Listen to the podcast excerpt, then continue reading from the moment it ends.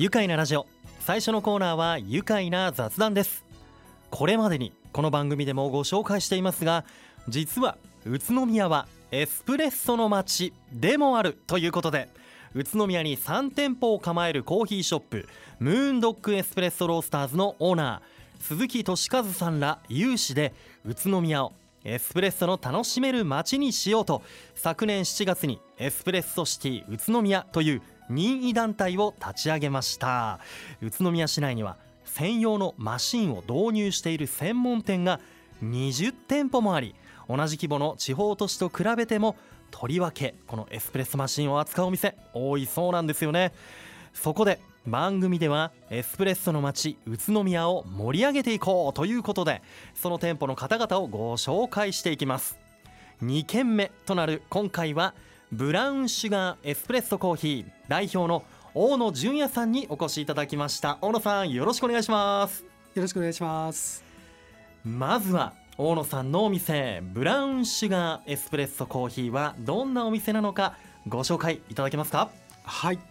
えー、宇都宮市宝木町にあるコインランドリーランドリーコーヒー宝木町店の、はい、えー、店内にあるエスプレッソに特化したコーヒーショップとなってます、うんエスペッソというとイタリアの紳士みたいな少し洗練されたスタイリッシュなイメージがあるかもしれませんが、はい、当店はもっとカジュアルで日常に寄り添うようなそれこそ子供からおじいちゃんおばあちゃんまで誰もが気軽に立ち寄れるようなライトな雰囲気のお店です。はい、いや本当エスプレッソを専門に扱うお店って聞くとやっぱりちょっと敷居が高いのかななんてね思ってしまいがちなんですがそうじゃないよと。ね、もうカジュアルに皆さんも誰もがお越し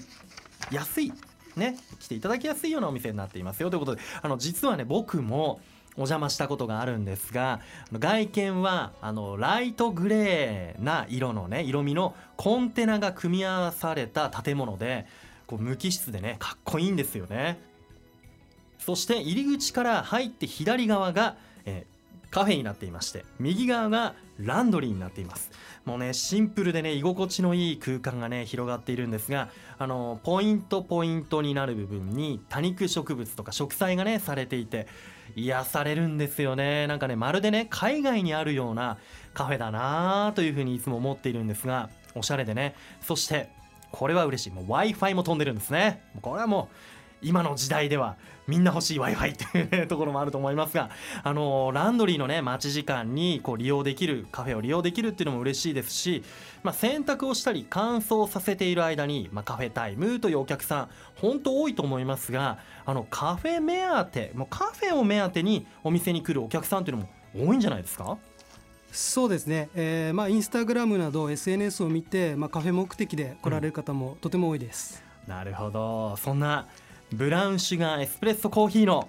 一押しのメニューといったらやはり。もちろんエスプレッソです。はい。いやエスプレッソということなんですがそんなエスプレッソはやっぱりお店じゃないと飲めないんでしょうか？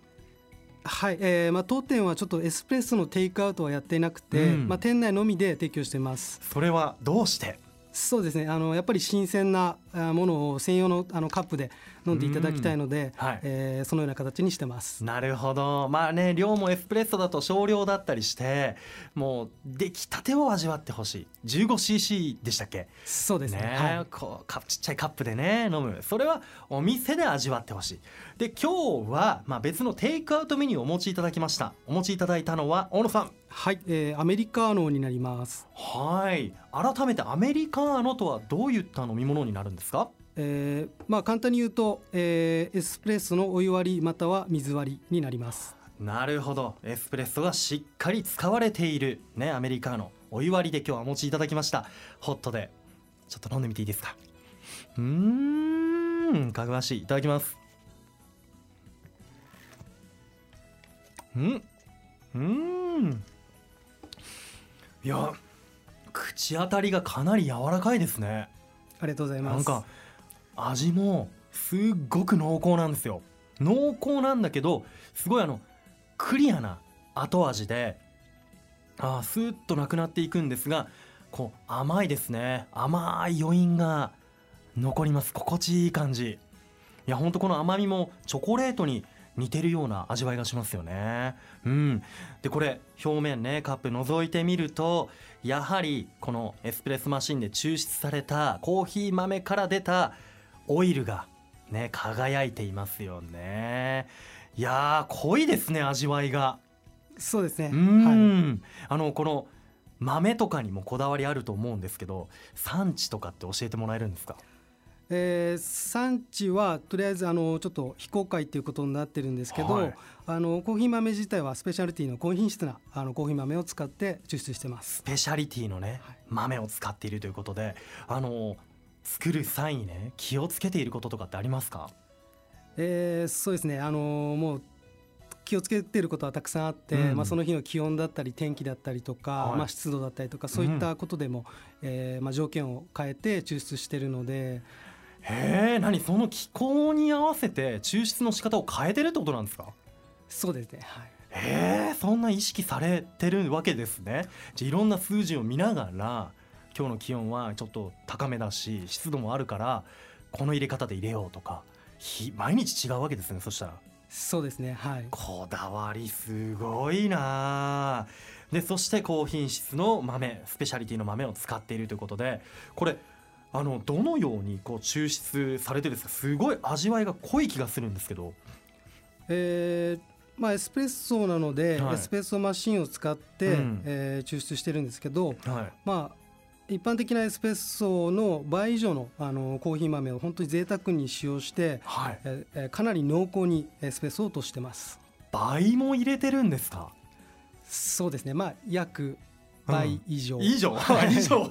はい、い。やだからまあこんな豊かな味わいになるわけですね。いやあの抽出するエスプレッソマシンなんですがこれどのようなものを使用されているんですか？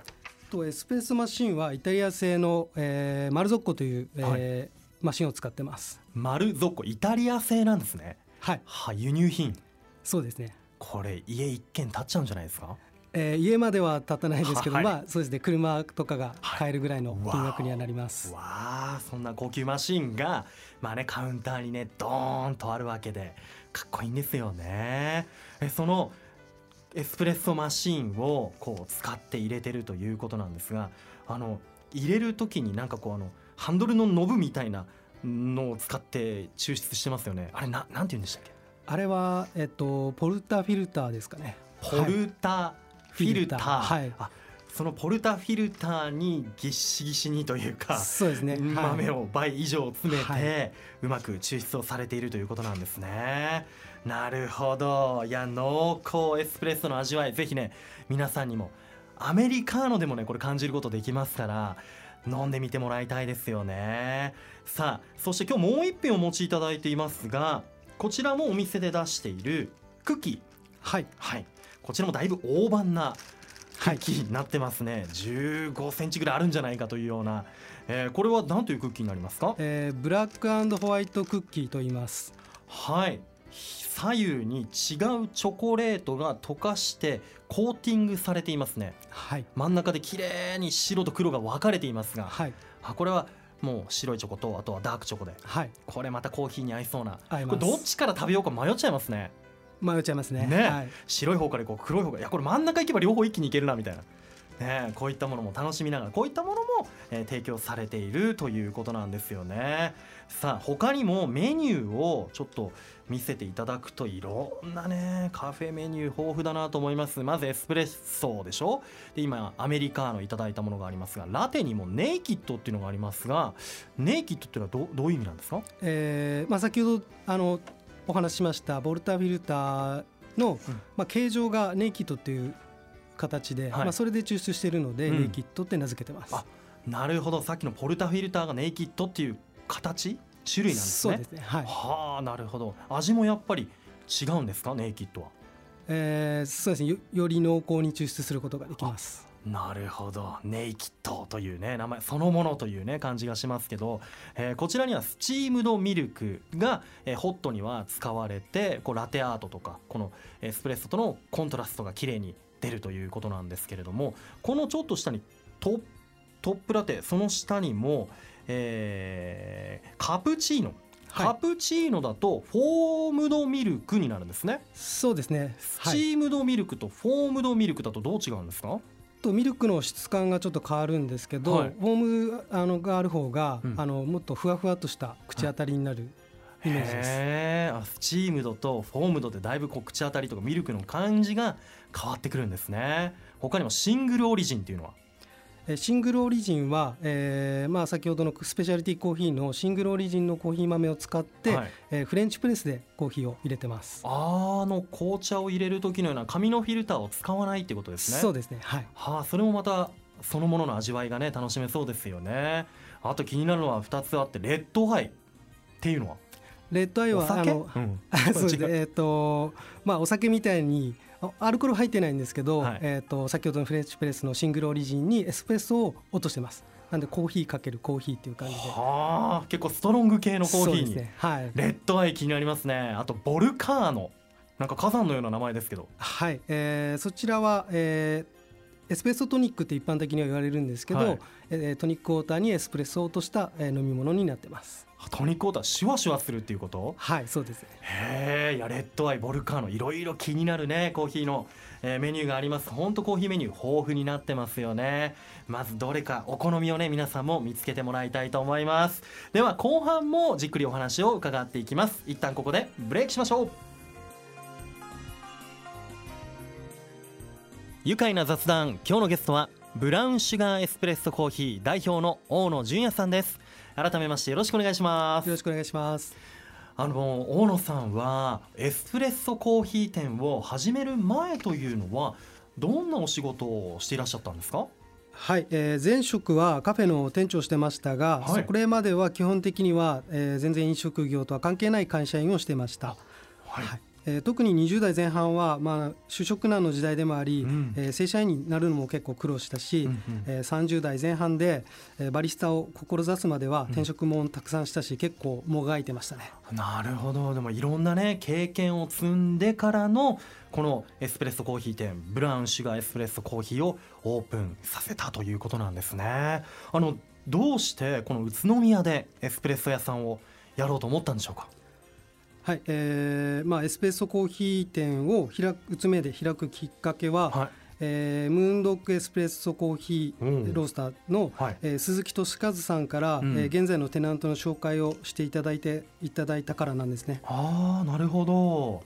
えどうですか？その空き店舗のこう紹介というか空いてるテナントをねあるよって俊和さんが紹介してくれた時のこう気持ちという、はいそうですね。もうその時思ったのは率直にうわチャンス来たって思いましたね、はい、よしやるぞみたいな、はい、へえでもそれまでそういうチャンスをじゃ伺ってはいたわけですね。はい。うん。あのー、このねお店を立ち上げるまあ前から知っていたかもしれないんですけどこの宇都宮にエスプレッソのこのマシンの置いてあるお店今20店舗普段ぐらいあるということなんですがそういうことってこうご存知でした？はいあのやっぱり僕はあの県外にも結構行ってたんですけど、うん、やっぱ宇都宮はなんか多いなってイメージはありましたね。あって、はい、でそこに自分もチャレンジして仲間に入っていくぞみたいな、はい、で2020年にお店をオープンされたんですよね。はい、いややはりまあ先ほどお名前出てきましたけどムーンドッグの鈴木俊和さんのこの影響っていうのもやっぱり大きかったですか？はいめちゃくちゃ大きいです。大きい。あの知り合うきっかけとかって何かあったんですか？はい、えーまあ、戸塚さんと知り合うきっかけになったのは、うん。えー、もともとシンガーソングライターのニトリ弘康さんでした、はい。